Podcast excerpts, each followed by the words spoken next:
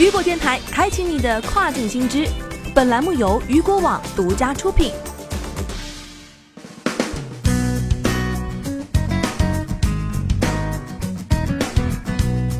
Hello，各位好，欢迎大家收听这个时段的跨境风云。接下来的时间将带您一起来了解到的是，中国电商渗透率百分之三十七，位居第一位，国货出海享海外红利。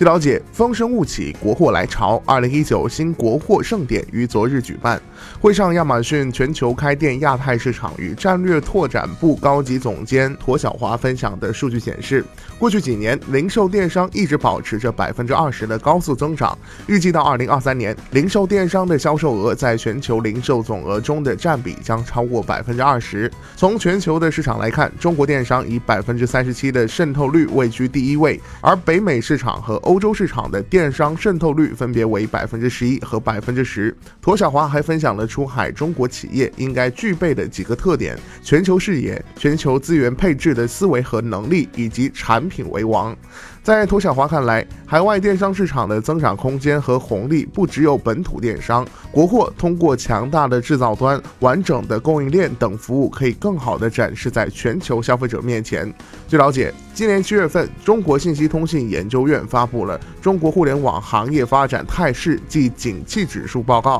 二零一八年，我国网上零售额占社会消费品零售总额的比重达百分之十八点四，是全球电商渗透率最高的市场。而近年来啊，随着国家对电商及跨境电商行业的大力支持，我国电商渗透率也将再次提高。